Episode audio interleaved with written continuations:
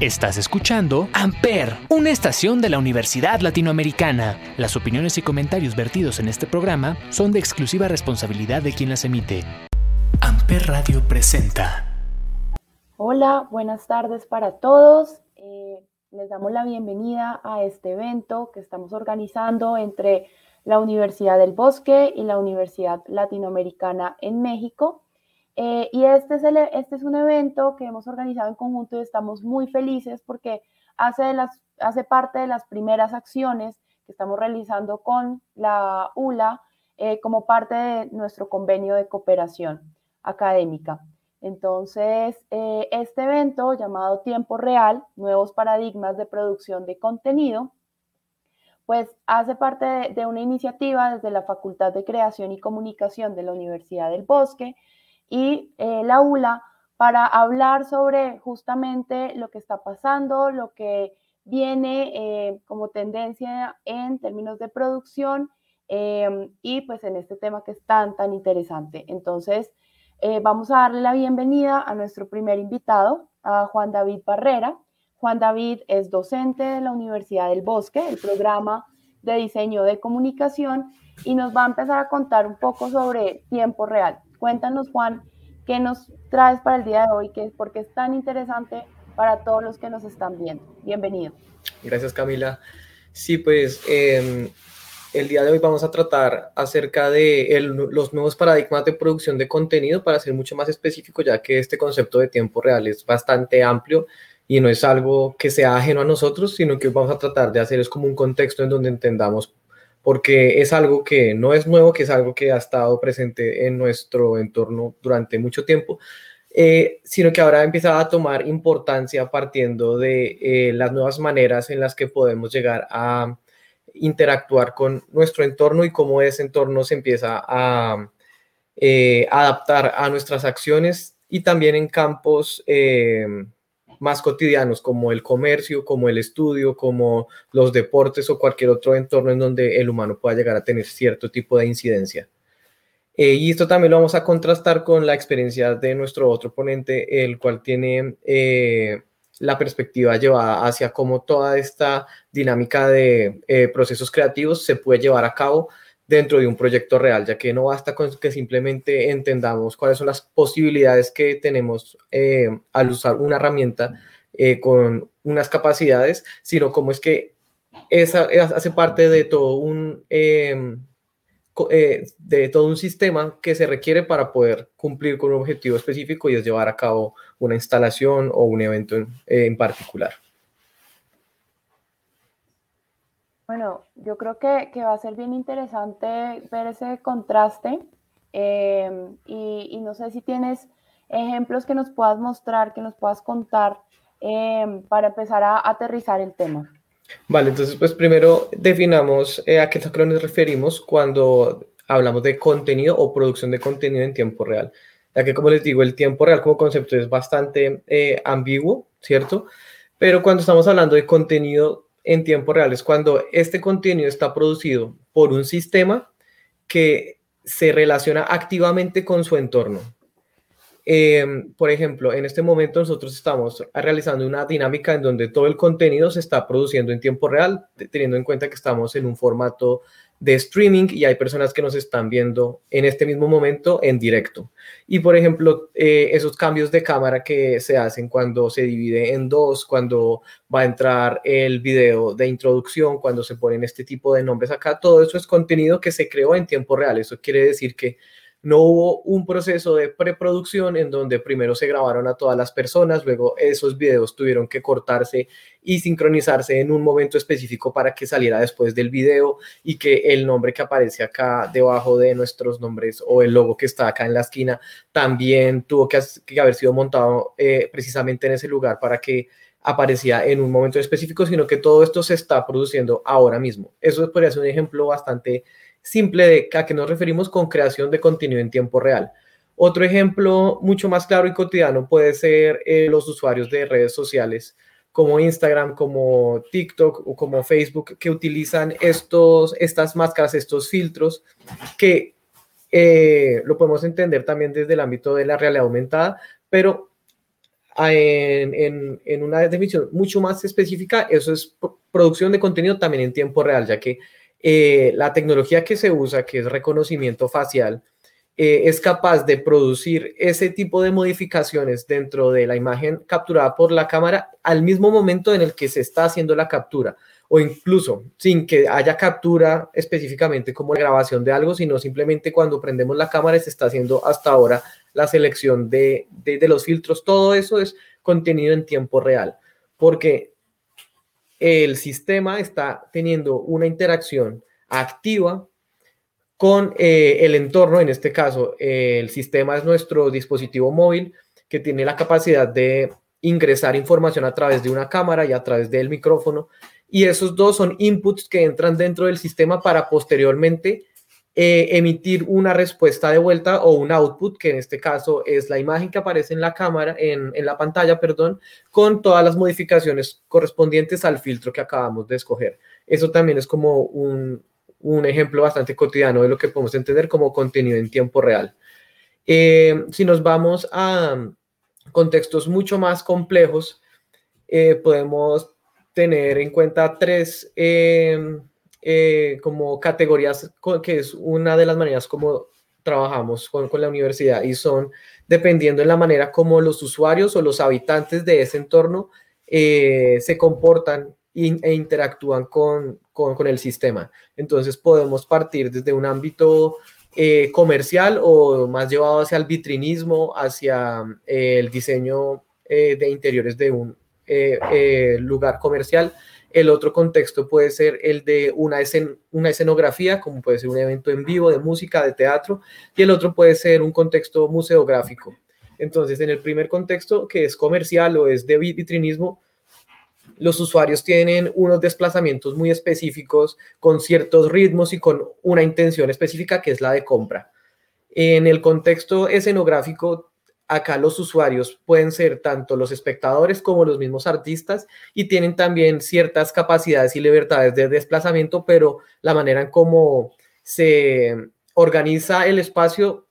es bastante específica y muy rígida, a diferencia de la de, el, del vitrinismo, que tiene, pues, tiene un poco más de libertades y también tiene otro objetivo, mientras que el del escenográfico es ir a eh, a ver el espectáculo, ¿cierto? En el primero, pues es una intención más comercial. Y en el tercer contexto, que es el museográfico, que puede tener una intención narrativa, que puede tener una intención estética totalmente, o puede tener una intención más em, informativa. Los tiempos también son muy distintos cuando estamos en el contexto comercial. Eh, son periodos de entre cinco y minutos o media hora cuando estamos dentro del contexto escenográfico pueden ser desde media hora hasta horas completas, ¿cierto? Depende el tipo de show en el que nos encontremos, pero cuando estamos en el museo puede ser una visita esporádica de 30 segundos mientras que se pasa eh, a través de la instalación o de horas completas si es que la persona se quiere mantener ahí también con ciertos eh, características en el comportamiento, ya que no se hace ruido, ya que eh, se guarda un poco más eh, los movimientos, mientras que en el de el espectáculo o la escenografía es totalmente distinto al del museo. Y también eh, todo esto tiene que ver con la intención que se eh, hace cuando uno está en el espacio. Entonces les voy a mostrar, por ejemplo, un referente que podemos llegar a tener en cuenta en los tres aspectos y es una compañía que tiene presencia a nivel mundial que se encarga de hacer desarrollo interactivo, sobre todo pensando en esos tres eh, como contextos en los que les acabo de plantear.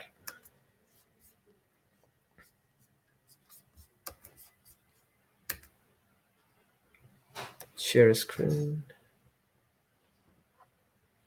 Listo.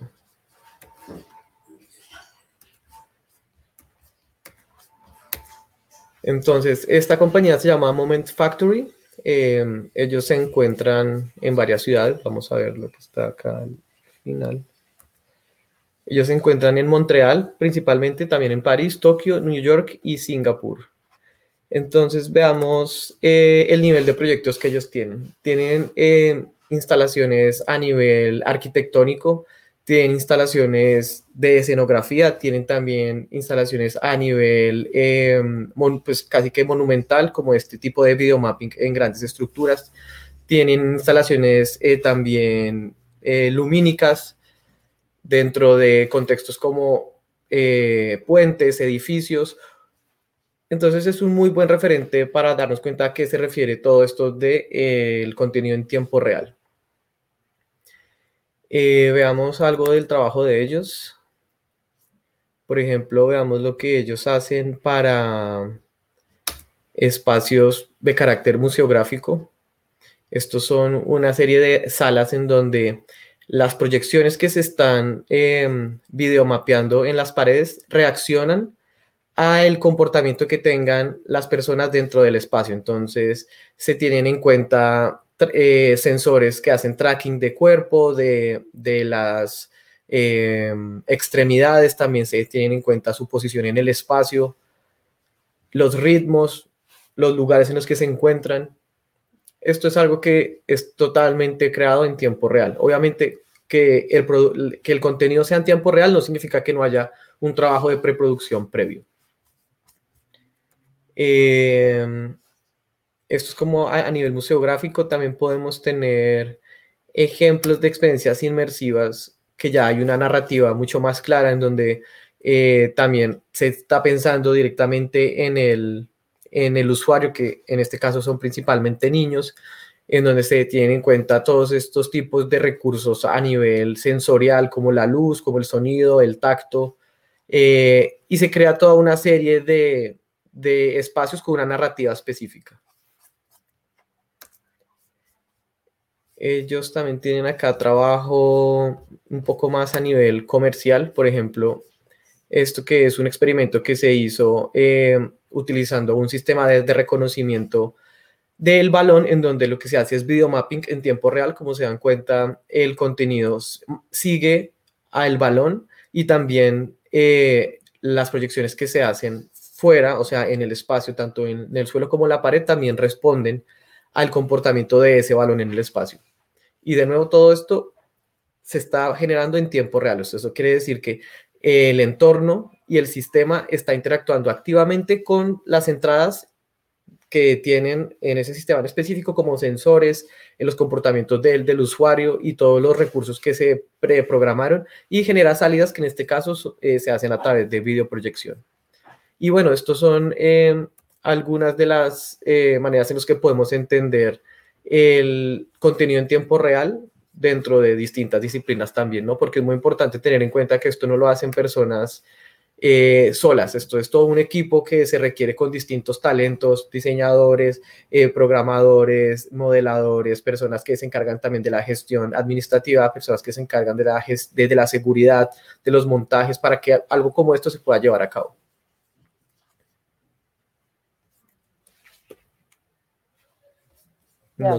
el, micrófono desactivado. Creo que em, este, esta página que nos muestran, que nos muestras en donde están un poco explícitos esos tres escenarios, em, está increíble el tipo de proyectos que tienen, creo que además es un gran referente, pero lo que tú eh, mencionas, todo lo que hay detrás, ¿no? Toda la preproducción, eh, que no es solamente el momento de, de la acción en cuando todo pasa, eso sí es en tiempo real, pero todo lo que hay detrás lleva meses de preparación y hay que tener muchos otros elementos en la cabeza para este tipo de proyectos. Y por eso quiero darle la, entrada al profesor eh, Rodrigo Raya, que hace parte del equipo de la ULA, porque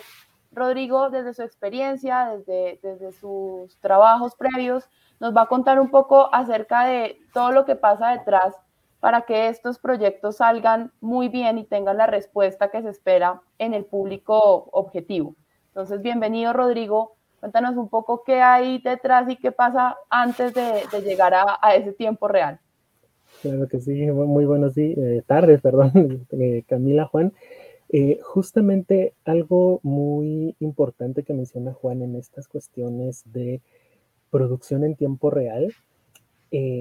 sobre todo en estas que tienen que ver con una interacción, que tiene que ver con unos montajes mucho más armados o más específicos, por mencionarlo así, requieren una preproducción un poco más detallada, especialmente estos que tienen eh, componentes interactivos, porque nosotros podemos idear nuestro plan de la manera tradicional, por decirlo de alguna forma, en la cual tú tienes tu idea, la empiezas a bajar, empiezas a ver qué es lo que necesitas, cómo lo vamos a, estructurar para ya después hacer la ejecución y posteriormente todo el trabajo ya in situ. Pero cuando estamos enfrentándonos a la interacción, es muy importante tener en mente a las personas que van a estar interactuando, a nuestro usuario final, porque tenemos que contemplar eh, cómo se pueden mover, qué es lo que tienen que hacer, desde qué puntos van a estar ubicados para que la experiencia no se vea modificada. Y justamente tiene que ver con esta palabra en particular, es experiencia. Ya prácticamente todo el contenido audiovisual se muda a esta parte de generar experiencias donde las personas tengan una conexión mucho más vivencial entonces, eso es algo que a fuerzas tenemos que considerar para que realmente logremos eso de generar algo más allá de la empatía o de eh, un gusto muy efímero que podría ser durante el momento en el que estamos ahí, sino que realmente se lleven algo más allá. Y eso creo que es uno de los retos que tienen todas las personas que nos dedicamos a esta cuestión de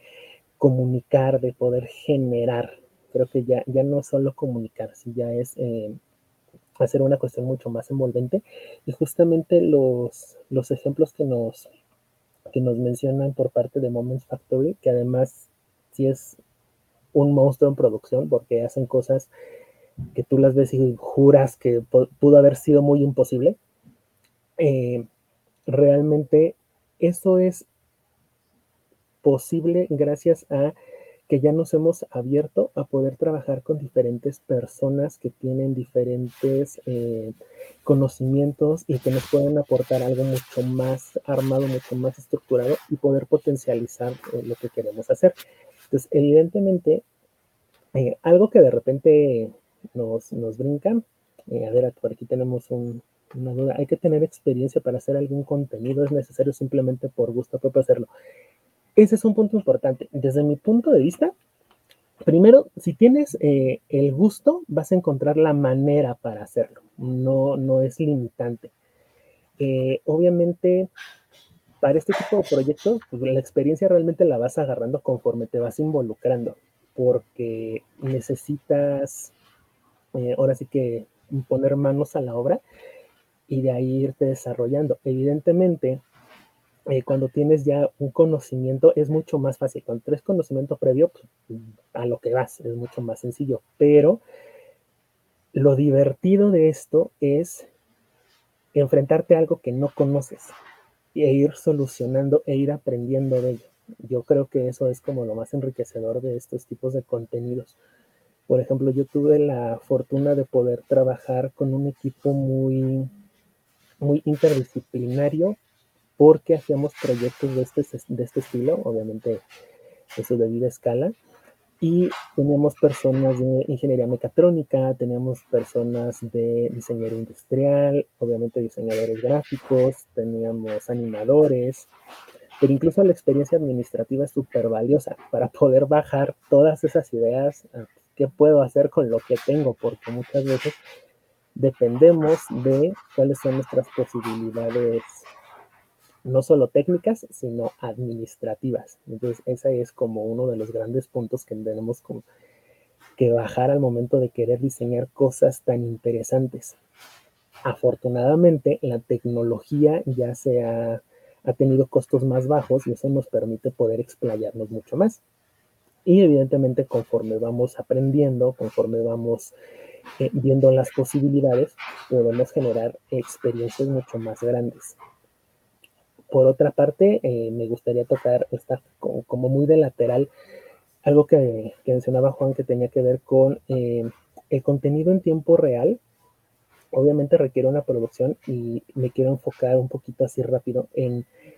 las personas que creen que el contenido que se hace de manera inmediata para redes sociales, TikTok, Twitter, que no requiere una producción, ahí hay que echarle la pensada porque incluso esos contenidos que son como muy rápidos en su manera de hacerse, lo cierto es que también llevan una planeación, llevan una lógica. Pareciera que no, pero esa es la ventaja de este tipo de, creaciones. como espectador lo vemos como algo súper simple, súper rápido y sencillo, pero cuando nos vamos para atrás, es ahí cuando vemos todas las manos involucradas. Y eso es algo que obviamente lo, identificamos a todos los niveles. Nosotros que trabajamos eh, principalmente con estudiantes,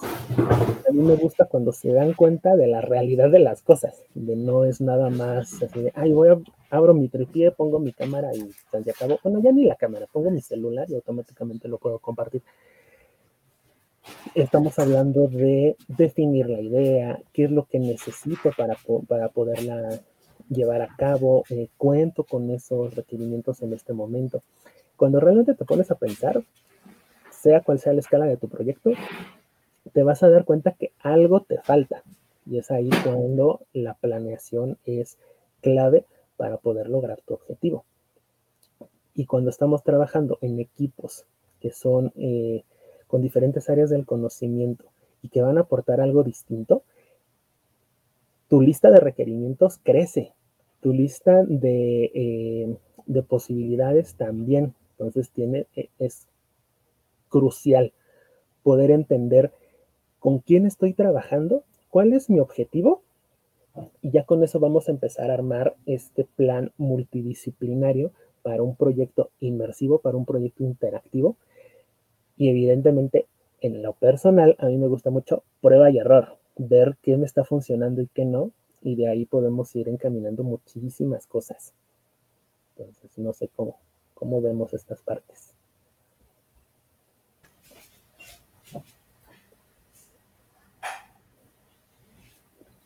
Ah, bueno, otra, otra pregunta. ¿Cuál es el reto en la creación de contenido en la actualidad? Me gustaría que, que desde las dos miradas, desde la de Juan y la de, y la de Rodrigo, pudieran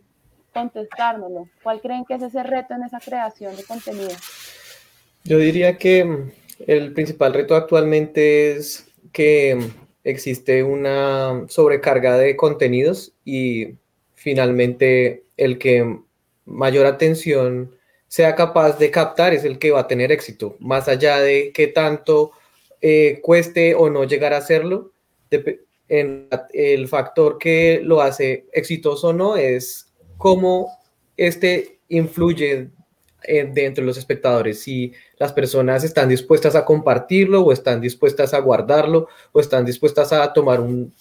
paso adelante con lo que se les está emitiendo, ¿no? Porque mm, eh, ya no depende tanto de la capacidad técnica, ni de los recursos que se tengan, ni del producto en sí, sino de esos cinco segundos que se tiene para tomar la, eh, la decisión de hacer un swipe up o simplemente olvidarlo y continuar en el resto del mar de contenidos. Esa sería mi respuesta desde ese aspecto. Sí. Yo concuerdo mucho con lo que mencionas. Eh, yo creo que el gran reto es poder ser, eh, más bien poder hacer un diferenciador, porque como mencionas, hay muchísimos canales y hay muchísimo contenido todo el tiempo. Ya no nada más son como medios tradicionales eh, televisión, radio e impresos, que te ibas a chocar con ellos. Ahorita que tienes acceso a múltiples plataformas en un, en un solo aparato, si logras atraer la atención de la persona porque haces algo que es diferente, algo que sale como de la cotidianidad que tiene en su, en su círculo, por así decirlo, ahí es cuando logras, eh, logras el cometido. Y entonces ese es el gran reto, porque ya no tiene nada que ver con eh, si tengo acceso al equipo, si tengo acceso a, poderlo difundir. Para mí es lograr hacer un diferenciador y que puedas ejecutar, como bien dice Juan, eh, que incitar a la acción. Ya sea ir a comprar, ir a revisar a más profundidad algún otro tipo de cosas. Para mí es eso. Em, oyéndolos un poco y, remitiéndonos también a lo, que, a lo que mostraba Juan en los ejemplos, es necesario, em, siento que, cada vez se vuelven más complejas este tipo de, em, estrategias y de puestas en escena, o sea, como cada vez se vuelve más show y cada vez es mucho más grande el despliegue. es posible o tienen algún caso que conozcan en donde no necesariamente es este despliegue enorme, pero una muy buena idea que haya sido muy bien ejecutada de una manera mucho más sencilla? Pues desde la experiencia que se tiene con, con los estudiantes y también teniendo en cuenta el contexto en el que nos encontramos, porque obviamente yo les muestro un ejemplo de algo que está en Europa, en Asia, en Norteamérica, ¿no? Pero si lo traemos ya a nuestro contexto propio, eh, yo creo que esa es una de las grandes em, ventajas que tenemos actualmente y es que la capacidad de cómputo ya es bastante alta si estamos hablando solamente de un equipo portátil o de algo que puede tener cualquier persona que esté estudiando una carrera relacionada con estas disciplinas. Entonces, principalmente desde eso ya hay un recurso que es muy importante que está cubierto, que es eh, si, tengo los equipos y los dispositivos para poder empezar a aprender. Y el segundo punto es eh, los nuevos paradigmas también, en, más allá del el paradigma de la producción del contenido, son los nuevos paradigmas en cuanto a las herramientas que se utilizan para esa producción de contenido en tiempo real. Y eso es precisamente lo que se ha conseguido con las nuevas maneras o los nuevos paradigmas de programación, que es la programación visual, en donde ya no necesariamente necesitamos aprender a codificar con línea de código, sino que ahora podemos tener otras maneras de abstraer nuestras ideas y nuestro pensamiento y llevarlo hacia una herramienta que nos permite entender el flujo de la información y el comportamiento del sistema de una manera más clara y no tenerla que llevar hacia la abstracción máxima de entender todos en, en líneas y etiquetas y comandos, sino que ya tenemos algo mucho más humano de nuestro lado. Por ejemplo, en el programa eh, con la universidad utilizamos un software que no es de acceso libre, eso quiere decir, no es software libre, pero sí tiene accesos eh, libres para aprender. Entonces, eh, uno simplemente entra, lo descarga, instala una licencia que ellos mismos le proveen sin necesidad de ningún pago y empezar con ese proceso de familiarización y de aprendizaje directamente con los usuarios de esa plataforma. Eh, porque ah, está también como un fenómeno interesante a resaltar en todo este nuevo mundo de la programación visual o de la producción de contenido en tiempo real, y es que eh,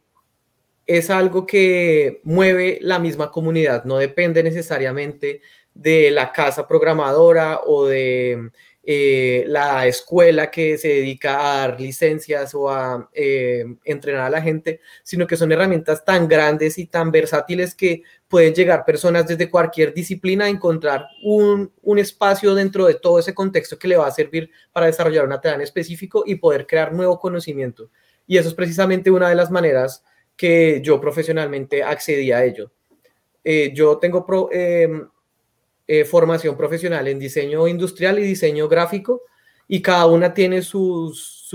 especialidades y sus maneras de entender el diseño y la comunicación y la producción desde una perspectiva como muy específica, pero encontré en esta herramienta en Touch Designer eh, como el punto en donde se podían integrar tanto mis conocimientos desde lo gráfico eh, con mi conocimiento en, en el conocimiento, en, sí, en el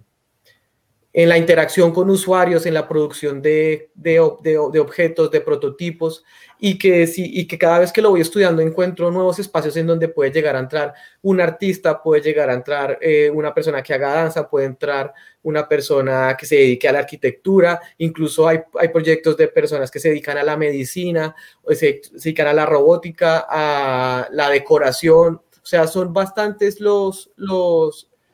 los distintos perfiles que pueden llegar a eh, converger en una sola herramienta y que según eh, lo que decía ahorita Rodrigo cuando hacían la primera pregunta, que si uno puede llegar a trabajar solo por gusto o necesita ser parte de, un proyecto muy grande, él decía que todo depende de las necesidades que se vayan surgiendo y finalmente esta es una muy buena manera de poder abordar una nueva herramienta, un nuevo conocimiento y es tratando de solucionar algo que ya sé qué es lo que necesito conseguir y buscar la solución a partir de la integración de todas esas tecnologías, sin necesidad de depender de un programa académico específico que le enseñe obviamente todo de una manera mucho más organizada, pero que no tenga un vínculo eh, directo con su eh, gusto o con su necesidad inicial, que es otra manera de poder aprender las cosas. Genial, y, creo que, esto nos lleva también a, a, una pregunta vinculada con educación que veo acá en nuestro chat, y es, más allá del entretenimiento, ¿cómo se han implementado estas tecnologías en el ámbito educativo? Uy, eso se pone bueno, justamente porque eh,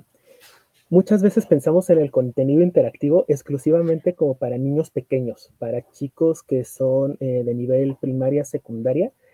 porque tienen como esa afinidad de, ay, que la figura, ay, que formas y todo este rollo. Pero realmente eh, la aplicación en el entretenimiento, digo, en, la educación, eh, ya abarca todas las edades, todas las eh, disciplinas.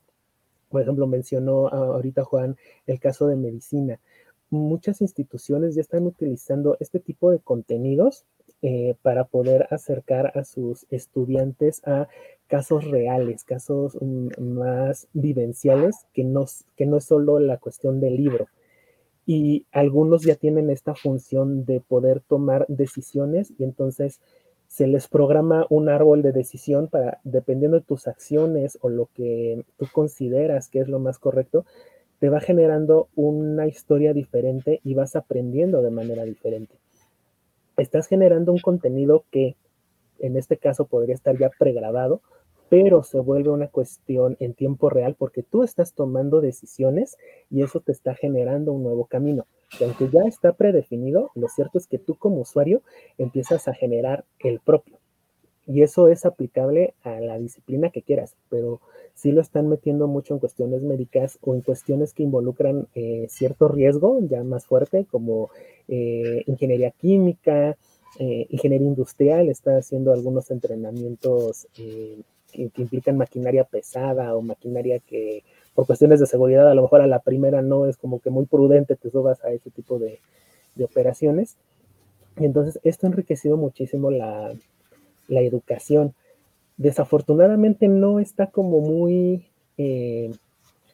plausible para mucha gente porque es costoso implica un desarrollo de mucho tiempo, pero afortunadamente ya se está haciendo como la apertura para que se utilice tanto ah, en educación a distancia como en educación presencial para generar escenarios, para poder este, estar involucrado en lo que va a ser tu campo de acción, que evidentemente cuando estás en la escuela es un poco difícil nosotros ya nos enfrentamos a eso en algún momento de nuestras vidas y sabemos que cuando sales y estás eh, ya en, campo, la cosa cambia. Ya sea que hayas estado en un taller industrial, ya sea que hayas sido pedagogo, ya sea que hayas, este, que no hayas estado, digamos, eh, como reportero en un campo de acción, la cosa cambia y esto te ayuda a poder tener una cuestión vivencial. Espero haya respondido a la pregunta. Es que a mí me fascina el tema de educación, nuevos medios. Es como lo mío. Sí, yo creo que hay un punto muy importante del que hablaba Rodrigo y es eh, la decisión. Yo creo que lo que más diferencia el contenido tradicional en cuanto a educación con los nuevos medios o los nuevos contenidos es la capacidad de que la persona que está aprendiendo pueda decidir y que esto se relaciona con lo otro que él estaba hablando y es este mundo de los simuladores el simulador para la máquina pesada, el simulador para el aviador, el simulador para el médico. Eh, y un simulador lo podemos entender también a grandes rasgos como un videojuego. Finalmente, nosotros lo que tenemos la capacidad cuando nos enfrentamos a un, a un videojuego es que tenemos la posibilidad de decidir qué es lo que va a suceder desde nuestro rol en ese entorno que está reaccionando activamente con nuestras entradas y nos va a generar una salida. Y es tanto el nivel de relación que existe de todo este mundo con los videojuegos que ya incluso las nuevas herramientas como Unreal, como Unity, son las que se utilizan actualmente para hacer todo este tipo de desarrollos, que son las mismas que se utilizan para hacer programación de videojuegos. Entonces, estamos entrando en un mundo en donde eh, lo que antes parecía algo netamente de entretenimiento se empieza ya a fundir con nuestra realidad eh, en la calle, en una tienda, en un, en un espacio educativo, en un espacio de salud. ya, ya ese tipo de interacciones no son netamente exclusivas del entretenimiento. Por ejemplo, hay eh, un ejemplo que, uno de mis estudiantes me, me, dio, que yo la verdad no lo conocía, fue cómo se utiliza un Real Engine para hacer escenografía para, el, para la serie de, de Mandalorian. Cuando ves cuál es el, funcionamiento y las virtudes que te da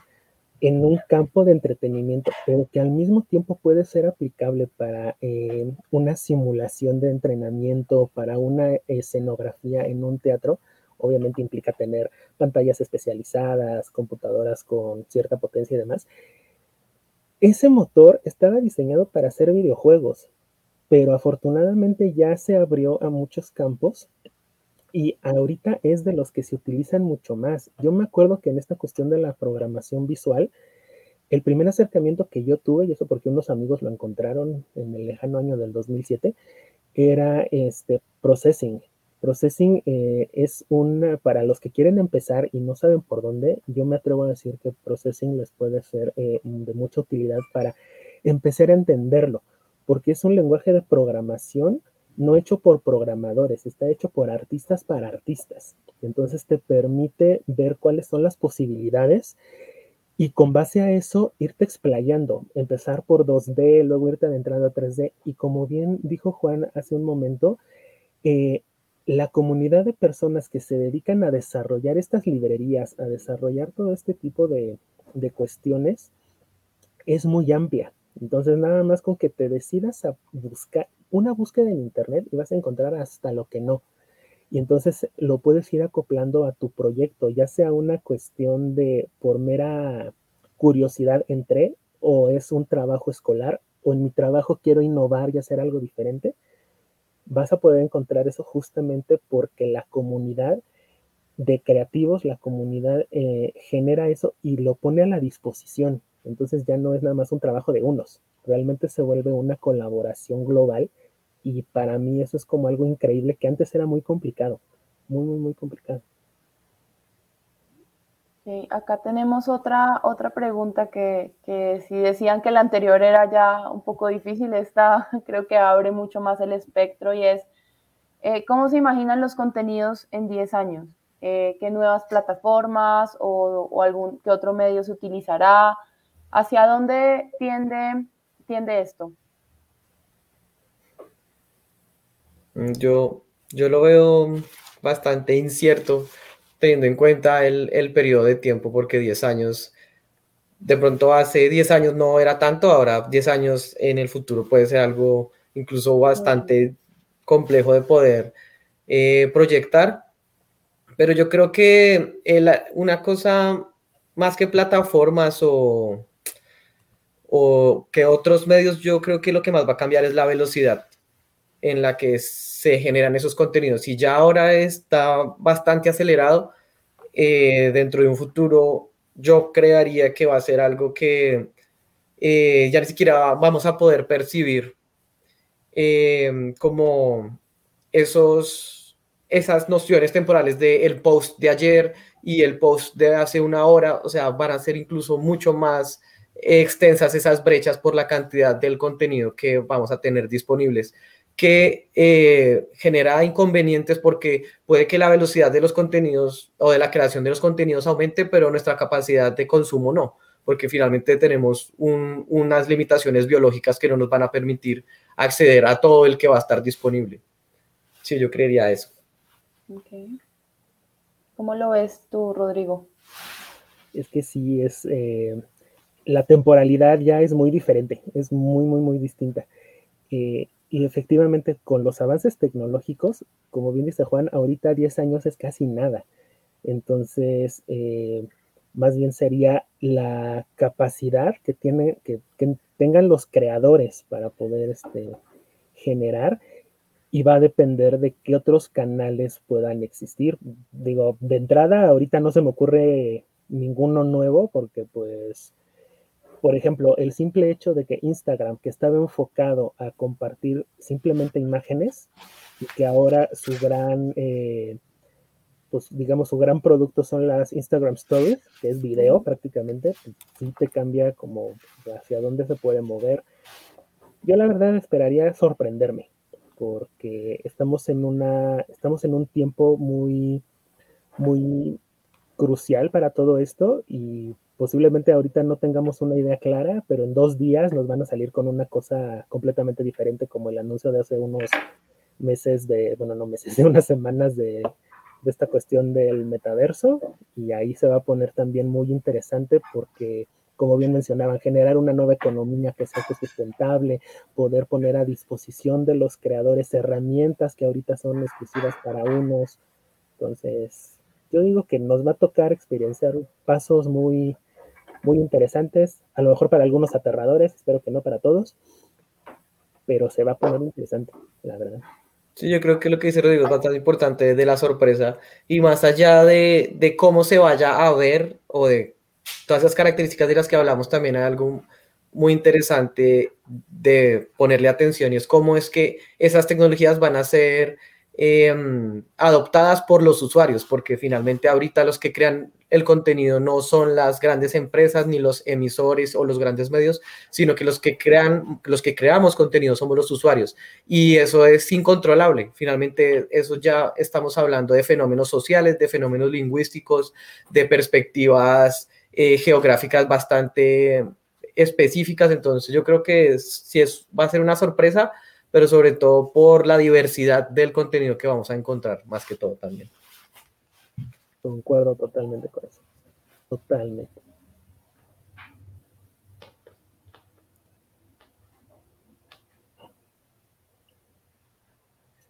Bueno, a lo mejor alineado a eso, me gustaría eh, comentar que como bien mencionas, creo que ahora las empresas son las que tienen que mirar hacia abajo para ver qué pueden ofrecer a los, a los creadores. Porque realmente eh, nosotros como realizadores, como creadores y al mismo tiempo consumidores, demandamos cierto tipo de, de, plataformas este, o de herramientas para poder potencializar nuestra, nuestra imaginación o poder generar cosas completamente distintas. Eh, ¿Apostarían ustedes a un desarrollo como Neuralink, híjole, es que eso, sí, personalmente siento que faltaría mucho, porque, o por lo menos yo todavía no le veo como el fin práctico, o no, no lo veo como algo que pudiera utilizar realmente, como, como que a mí me generara una, una ganancia o una experiencia adicional. Entonces, no, no sé, Además de que no creo que muchas personas se avienten a poder eh, trabajar con este tipo de, desarrollos o que digan yo voy, no, no, lo sé muy bien. tú, Juan. Yo diría que ahí la palabra importante dentro de la pregunta es la primera y es que finalmente las personas que le apuesten a esto pues van a ser parte de un proceso de, de desarrollo que va a tomar muchos años y, por, y en cuanto a esa palabra de la apuesta yo creo que las personas que tomen la decisión de hacer parte de eso en este momento, posiblemente no vayan a ver el resultado final de a qué puede llegar una exploración como esta, pero sin duda van a haber muchos que van a ser los responsables de continuar con ese proceso natural de evolución de una tecnología para que un día lo podamos llegar a entender como un formato real de, de comunicación o de una tecnología usable dentro de un contexto real. Entonces sí, depende mucho de cuáles, eh, cuáles son las intenciones de cada persona para hacer una apuesta de, este tipo. Y justamente va alineado esa cuestión del desarrollo, porque pues, necesitas de alguien que diga, ok, voy, voy a entrarle a esto para ver por dónde, por dónde va y a lo mejor yo puedo aportar a que ese diseño sea diferente o es que la palabra conejillo de indias no me gusta, pero al final sí se vuelve, sí se vuelve eso, porque es esa experimentación para el ajuste que sí va por aquí, que va, no va por esto, como por el, eh, el, ejemplo de los Google Glass, que realmente, o por lo menos hasta donde yo sé, no se llegaron a comercializar justamente por esta parte, porque estaban en el estira y afloja que sí me sirve, que no me sirve. Claro. Y es como la misma cuestión con el HoloLens de Microsoft, que sí han seguido trabajando en eso, pero están viendo cuáles son sus potenciales y cómo irlos amarrando para esto. sí, cuáles son sus aplicaciones, exacto. Exactamente, y ese desarrollo yo creo que en muy poco tiempo realmente se va a volver la última sensación eh, precisamente por todas las eh, virtudes que hay ahorita. O sea, ya es mucho más fácil que una persona pueda ver un video 360, cosa que hace unos años era complicado. Claro. Y que eso depende de, de, otros aspectos a nivel social y económico, porque no basta con que se desarrolle la tecnología más avanzada y con la mejor calidad para que la gente entre a esa realidad virtual, sino cómo es que la gente va a poder acceder a eso. Lo va a poder comprar, va a tener el Internet para conectarse a esa velocidad, va a acceder a ese tipo de servicios y en qué países va a estar. Entonces, no es tan sencillo como que solamente se desarrolle la tecnología, sino de que cómo eso va a llegar a la gente, cómo es que eso va a ser parte de una sala eh, en medio de Bogotá, en medio de Ciudad de México. No sé, ese es el punto también. creo que va muy ligado también a, la pregunta que, nos hacen y es que ya la habíamos abarcado un poco eh, antes y es cómo diferenciarse entonces en una oferta tan excesiva de contenidos y cuál sería una recomendación para los, los creadores de contenidos que se encuentran en formación, que seguramente son nuestros estudiantes de las dos, de las dos instituciones. Pues ¿Cuál es esa recomendación como más, más importante? Pues yo diría que eh, finalmente las instituciones como estas dos universidades pues eh, tienen un papel muy importante en eso, ya que, eh, por ejemplo, desde parte de la Universidad del Bosque han hecho una apuesta bastante importante en empezar a integrar este tipo de, de paradigmas y de tecnologías a su programa académico, porque finalmente esto es lo que en realidad hace una diferencia al momento en que se enfrenta uno a un proyecto profesional porque eh, no solo basta con empezar a, saber qué es el tiempo real o eh, en qué lo puedo llegar a usar, sino entender cuáles son los recursos y las herramientas que necesito para llevar algo a cabo. Y eso solamente se obtiene estudiando, ¿cierto? Eh, entonces, ahorita ya, como les digo, hay universidades que le están apostando a eso, están abriendo contenido, están generando nuevos espacios de creación, pero la otra es totalmente dependiente de la voluntad de los que se están formando, sean ingenieros, sean eh, diseñadores, arquitectos, artistas, lo que sea, depende de la voluntad de, eh, de entrar a ese mundo, porque solamente eso les va a permitir encontrar dentro de todas estas herramientas eh, una que les permita solucionar un problema y de esta manera comenzar con ese proceso de aprendizaje, porque si debemos ser claros, al haber un cambio total de paradigma de los software tradicionales en donde eh, todos los software tenían una abstracción casi literal de lo que es una hoja y de lo que es una regla y un lápiz y unas tijeras y que el lápiz escribe y las tijeras cortan y la hoja es rectangular porque mi oficio o mi A4 es rectangular. Eso eh, es lo que ahora entendemos dentro de los paradigmas tradicionales de los software, pero todo eso va cambiando para que la manera en que nosotros abstraemos nuestras ideas y nuestros procesos de creación se van a ver de otra manera. Y eso sucede con eh, herramientas como la que eh, planteaba Rodrigo de Processing o como otras que puede ser la de Touch Designer, Unreal, Unity, en donde la manera en la que se están relacionando los distintos elementos ya no depende de la tijera y del pincel, sino de el flujo de información y como ese flujo de información tiene em, una coherencia de funcionamiento en el tiempo con ciertas entradas y salidas, que es lo que al final nos va a permitir eh, construir un sistema que eh, interactúe en tiempo real con su entorno.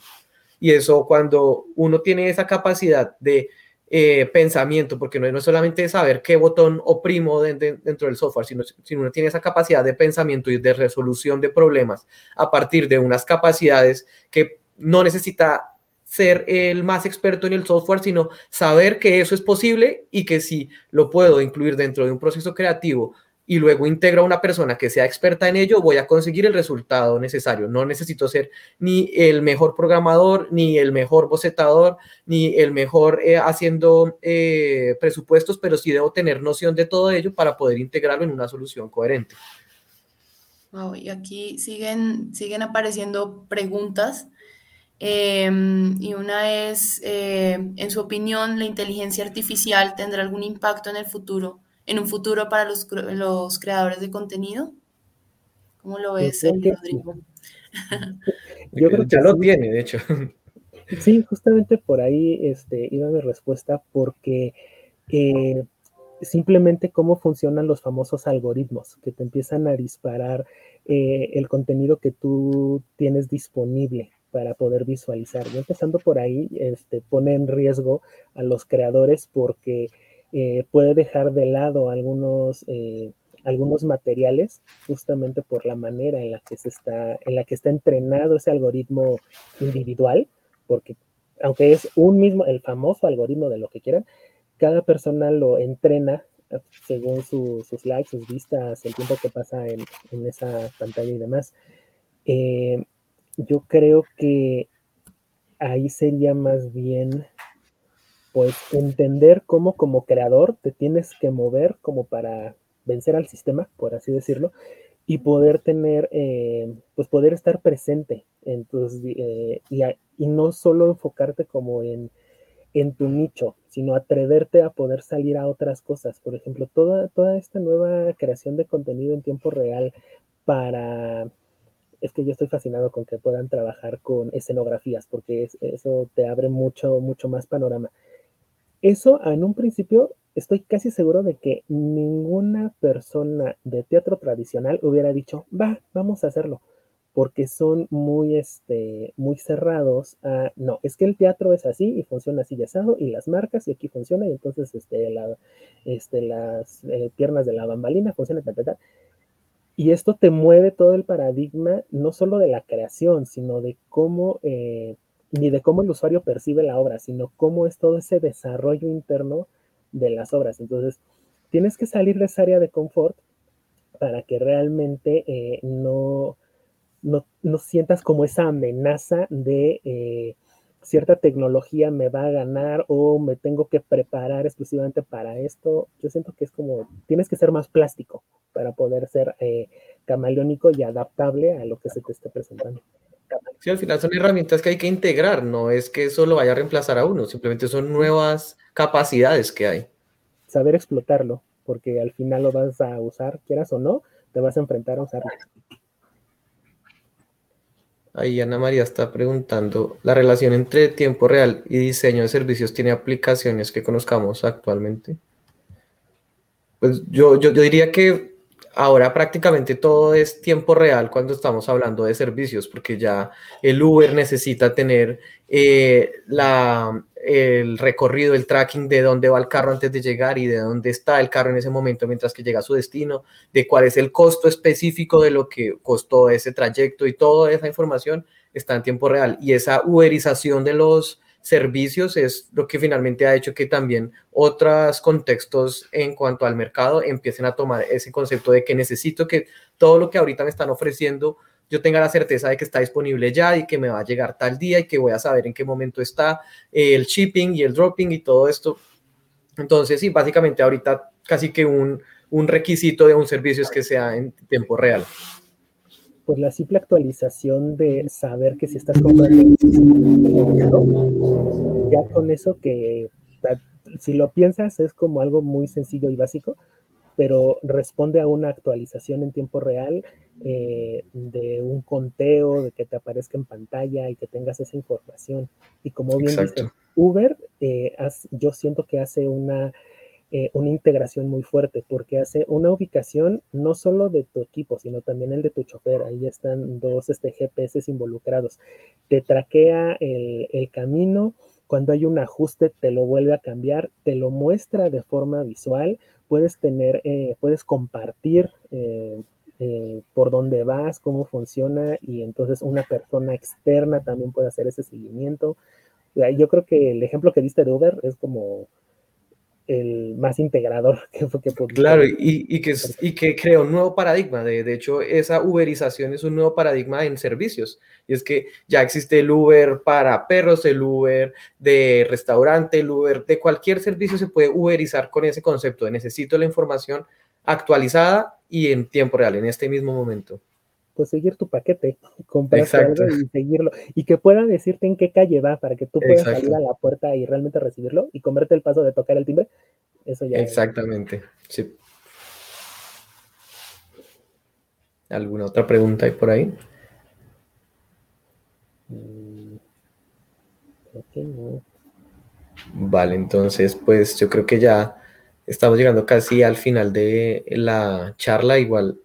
se nos pueden quedar muchísimos temas en el aire porque es un, es un mundo bastante amplio y que nos puede llevar por muchas ramas, pero sí es muy importante que, que lo tengamos en la mira y que no solamente nos limitemos a, a saber qué es el tiempo real, sino que si en realidad queremos hacer una diferenciación en cuanto a nuestro trabajo, nuestro producto y nuestras capacidades a nivel profesional, empecemos a ponerle cuidado a estos contextos, porque finalmente realmente sí van a ser muy importantes dentro del futuro cercano para enfrentar un proyecto. Sí, justamente entender esas necesidades y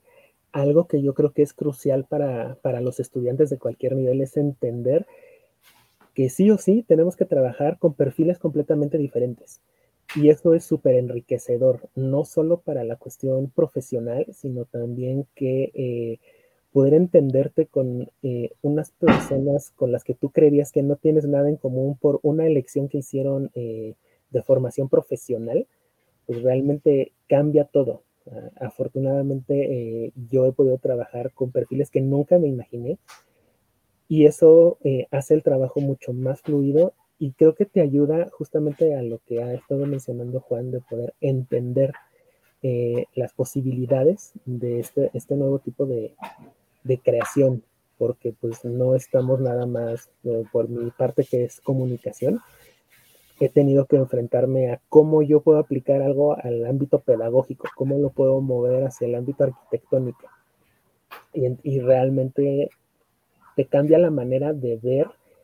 el trabajo de otras personas y el tuyo propio. Entonces yo quisiera que si este, los que siguen estudiando se vayan con esa idea de no le hagan el feo a sus compañeros que estudian otra carrera que ustedes no, porque en realidad eh, les va a ayudar mucho. y se los van a encontrar después. Exactamente, al final seguramente van a tener otro proyecto, pasarán 15, 20 años y van a trabajar con esas personas. Exactamente. Entonces, creo que está esta charla, como les decía al principio, es la primera de, muchas de las colaboraciones que tendremos entre instituciones, entre la ULA y la Universidad del Bosque. Creo que nos deja un mensaje muy claro y es lo que queremos lograr con esta cooperación y es poder trabajar entre disciplinas, eh, porque vemos que, que es necesario, no es saberlo todo sobre todo, sino saber con quién trabajar, a quién acudir y, tener, y entender que en este, en este escenario cambiante, pues es más, es más, eh, es necesario conocer eh, otros perfiles. Entonces, sí, no es solamente que no le hagan el feo a sus compañeros de otras, de otras disciplinas, sino que eh, aprender a trabajar con otras personas en otros países, en otros entornos, en otros contextos, va a ser vital para este tipo de proyectos, más allá de, de pensar el cómo esto va avanzando, cómo lo que, lo que hablábamos ahorita, cuáles van a ser los escenarios en 10 años, en 20 años, es pensar como profesionales cómo nos estamos preparando para responder a estos eh, nuevos entornos y a estas nuevas em, exigencias. Entonces, quiero agradecerles a los dos por este espacio. Creo que esta, esta charla nos abre muchas más preguntas y eso era también lo que queríamos lograr. Eh, se me pasó la hora rapidísimo. Creo que fue una conversación en la que en, la que en realidad fluyeron muy bien los temas eh, y se nota que es, un, que es un tema que está ahí y que les interesa a muchos en los dos países eh, y bueno, en el mundo. Entonces quiero agradecerles por la, por la participación, también quiero agradecerle a, a la ULA, nuestro aliado, por el espacio, por, por pues estar aquí dispuestos y les estaremos contando sobre nuevas eh, colaboraciones que hagamos, sobre nuevas charlas, pero también seguramente haremos clases en conjunto. Creo que esta, esta cooperación apenas empieza. Muchísimas gracias por el espacio. Gracias, Juan. Gracias, Rodrigo. Y, bueno, estamos, estamos ahí para nuevos, nuevos eh, charlas académicas que seguramente pasarán. Claro que sí, muchas gracias, que estén muy bien. Vale. Noche. Amper Radio presentó Amper, donde tú haces la radio.